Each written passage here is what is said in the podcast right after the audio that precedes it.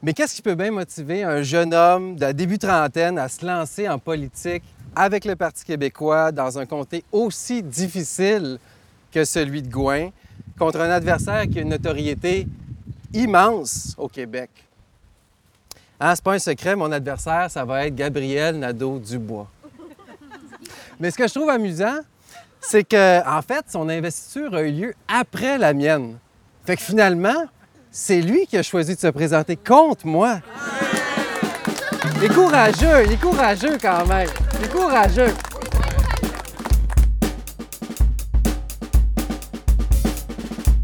Premier combat, épisode 2. Bromance de campagne.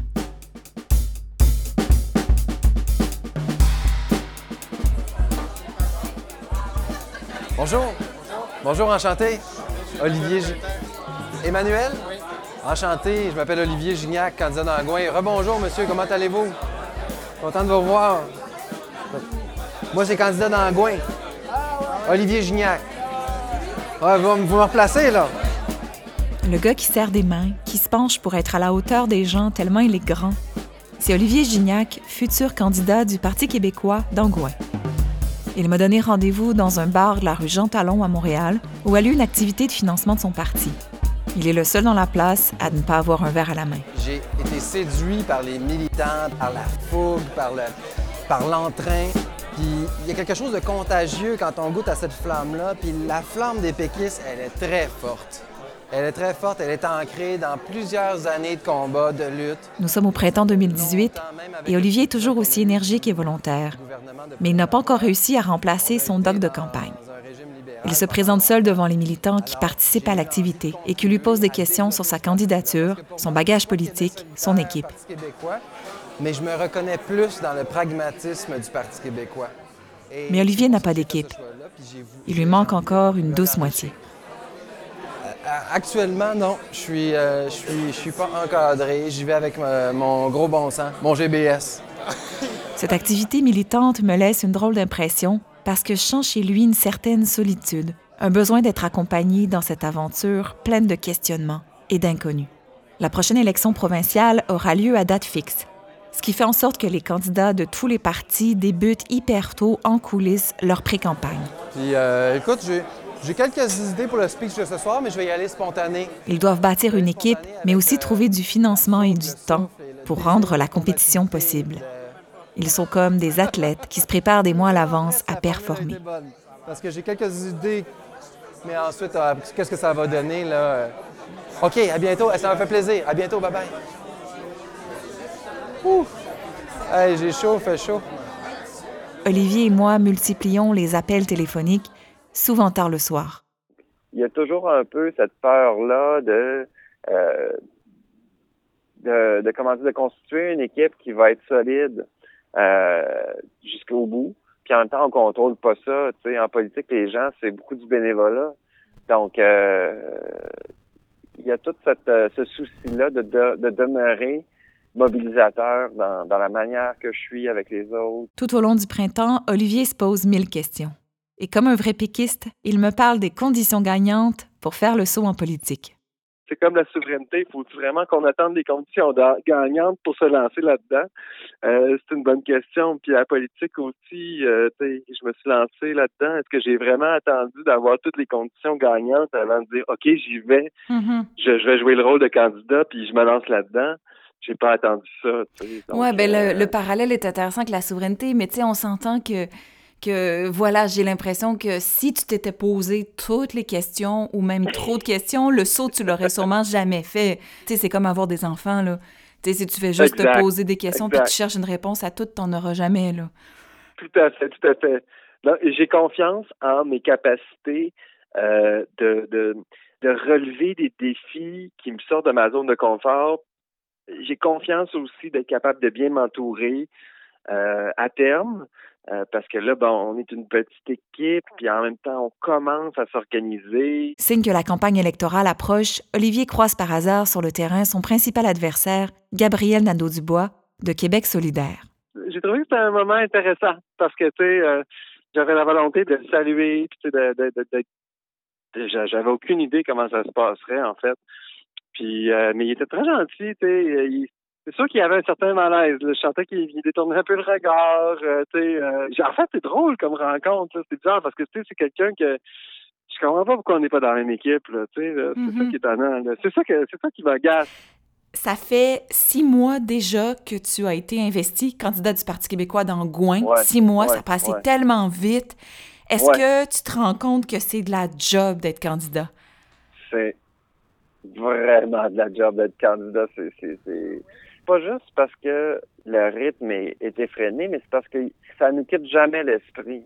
D'être candidat, euh, on, je décroche jamais. Il y a toujours la perspective de ce qui s'en vient, d'être confronté à, la peur de ne pas être à la hauteur de telle ou telle euh, activité, de telle ou telle. Puis il y a des attentes de tellement de gens. C'est comme si c'était un contexte qui m'impose de, de me dépasser, puis de sortir de ma zone de confort euh, sur plein de plans. Que ce soit les prises de parole publiques, que ce soit de, lire, de m'informer, que ce soit de, partager euh, mes opinions sur les réseaux sociaux un petit peu, de garder ça animé. C'est comme si à chaque jour, il y a euh, une charge, mais qui, en bout de ligne, est enrichissante. Mais c'est toujours présent. Le moral d'Olivier n'est pas toujours à son top, mais les rassemblements lui font du bien. Pendant les vacances, il rencontre sur le terrain des bénévoles avec qui il partage des hot dogs, des conseils politiques et des conversations légères comme l'été. Un peu comme en ce dimanche de juillet au parc Molson dans Rosemont-la-Petite-Patrie, où Olivier a établi ses quartiers d'été. Hot dog, monsieur? Oui, Voilà. Un et dernier. Bien sûr. Hot dog, madame? L'objectif des barbecues, c'est de craquer le moral des troupes en vue du combat électoral qui s'en vient très bientôt.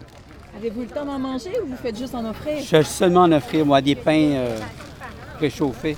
Oh, deux, pas fin, hein? Ben non, il parle avec nous autres. Moi, je prends une photo avec Olivier. C'est lui, il veut toujours une photo. Toujours. Je sur ma page Facebook. Parce qu'il est beau. Photo, photo, photo. Dans le milieu. Dans le milieu de vous deux? Ah, yes! C'est bon, ça? Il est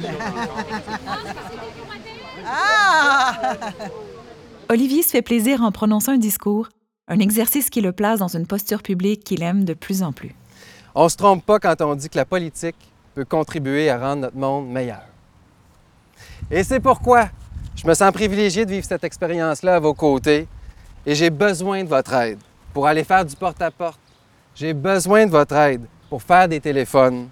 J'ai besoin de votre aide pour embarquer dans le pick-up avec les pancartes et les terres pour aller tapisser ma face partout dans le comté. Puis vous savez quoi? Non seulement on va avoir du fun, mais si on unit toutes nos forces et nos efforts, je pense qu'on pourrait avoir de grandes surprises pour le 1er octobre prochain. Merci beaucoup.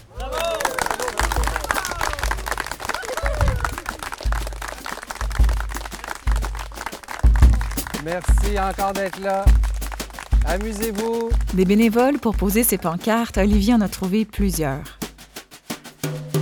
Son comté a été représenté pendant 35 ans sans intermission par un député du Parti québécois. Ce qui veut dire que son parti a ici des racines militantes profondes qu'il suffit d'arroser intelligemment à chaque bataille électorale. Les pancartes sont déjà jumelées en espèce de euh, sandwich, où est-ce que c'est. Il y, en a des deux côtés. Les, euh, les attaches en plastique sont déjà placer dessus pour que ça aille le plus vite possible et que ce soit le moins dangereux possible quand on les installe. Parce que des fois, on est sur des échelles, tout ça.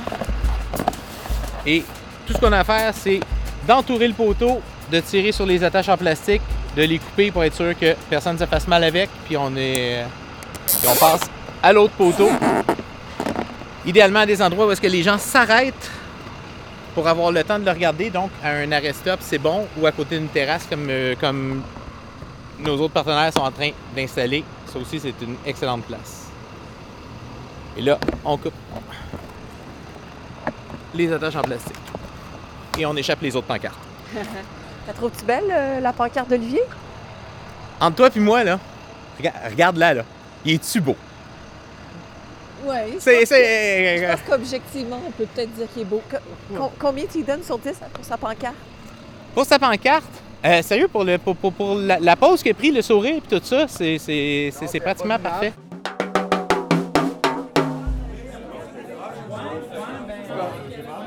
J'ai assez vite compris que Mathieu n'est pas le seul à le trouver beau. Le jour du déclenchement général des élections provinciales, je rencontre Hugo, l'homme qui va tout changer dans la campagne d'Olivier. La première fois que j'ai rencontré Olivier Gignac, c'était à l'UCAM, via Jean-Sébastien Marchand. On s'est jasé de tout, mais surtout de rien. Et je dois l'avouer, j'avais un petit kick. Après, je l'ai revu plusieurs fois dans des rassemblements politiques et je continuais à le trouver cute. Pour ne pas dire beau en crise. Non, mais on va se le dire, il est beau, notre candidat. Et là, comme j'ai l'imagination fertile, je me suis mise à nous inventer une histoire du genre je pourrais être le mari d'un premier ministre, son conseiller sur l'oreiller, son repère. Il m'a demandé de l'aider pour ses discours. J'ai accepté, ça a connecté.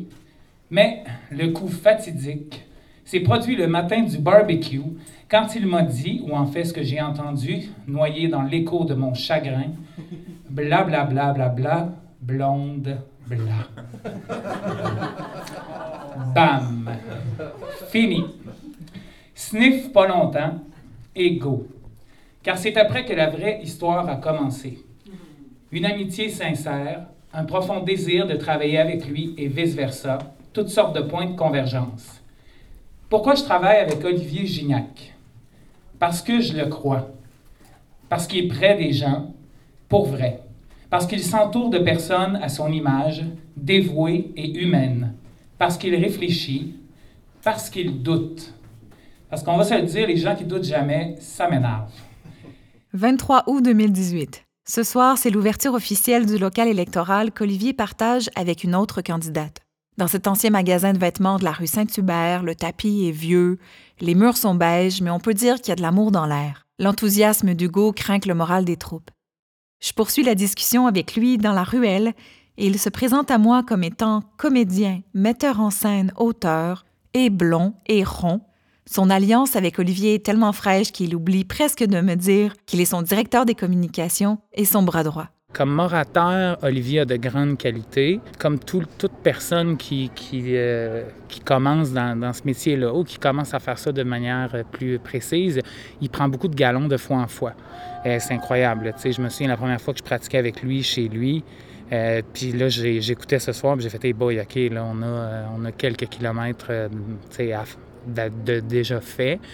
Euh, des, des, fois, c'est des trucs, c'est des petites choses. Euh, garder ses yeux sur le texte jusqu'à la fin de la phrase, lever les yeux seulement à la fin, comme si on n'est pas mélangé dans le texte. Des fois, il y a une petite tendance à faire ça. Il y a des petites corrections à faire, mais au niveau de la, la capacité de communiquer, de communiquer avec son cœur, c'est 100 fait que le reste, c'est de la technique, tu sais, fait que ça s'apprend. Hugo va aider Olivier à rédiger ses discours. Et comme il est en couple depuis dix ans, Finalement, ça l'arrange de vivre seulement une bromance avec son candidat préféré. C'est une expérience extraordinaire parce que je veux écrire des discours depuis toujours et, comme je suis comédien de formation, c'est facile pour moi de me mettre dans sa peau puis d'écrire avec euh, sa voix.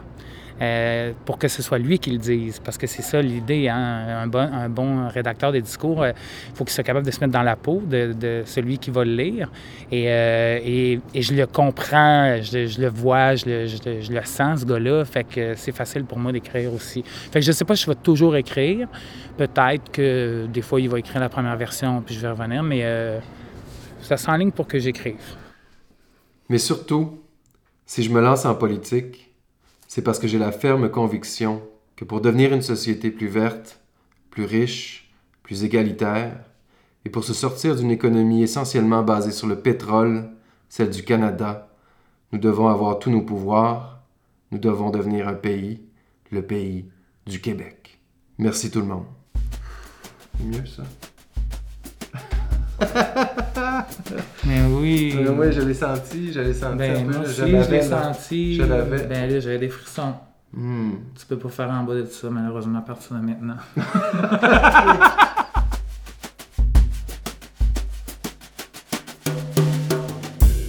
Sans l'arrivée déterminante d'Hugo dans son équipe, je sais pas si Olivier serait vraiment prêt à faire face aux 39 jours de campagne qui s'en viennent. 39 jours, c'est long. C'est comme le mois de mars qui finit jamais de finir. Olivier se prépare depuis longtemps pour cette campagne et ça y est, là il est prêt à sortir de sa zone de confort, prêt à devenir un personnage public. Aujourd'hui, je suis serein avec cette décision-là, puis j'ai envie de vivre cette aventure-là. Mais c'est clair que depuis un an que j'ai pris cette décision-là, puis je me suis engagé dans ce processus-là, ça n'a pas toujours été le cas. C'est-à-dire, il y a des moments où je me suis dit, ah mon Dieu, si je pouvais revenir en arrière, puis annuler tout ça, puis faire comme si euh, rien s'était passé, puis revenir à zéro. Mais, euh, mais aujourd'hui, je suis pas dans cet état-là, puis c'est grâce à, toute cette énergie-là que je sens dans mon équipe.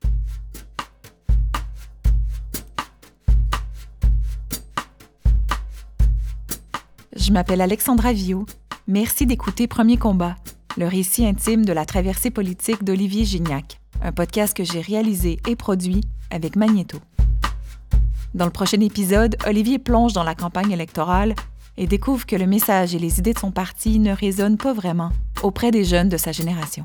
À Montréal, le parti cool aujourd'hui, c'est Québec solidaire. Quand je rencontre quelqu'un de mon âge, c'est un peu euh, particulier comme expérience. Je vais, je vais recevoir un peu des réactions de méfiance. Mais là, qu'en plus, je suis du Parti québécois, c'est comme si ça rajoute deux couches de « Oh, je suis pas sûr si j'ai envie de te parler ».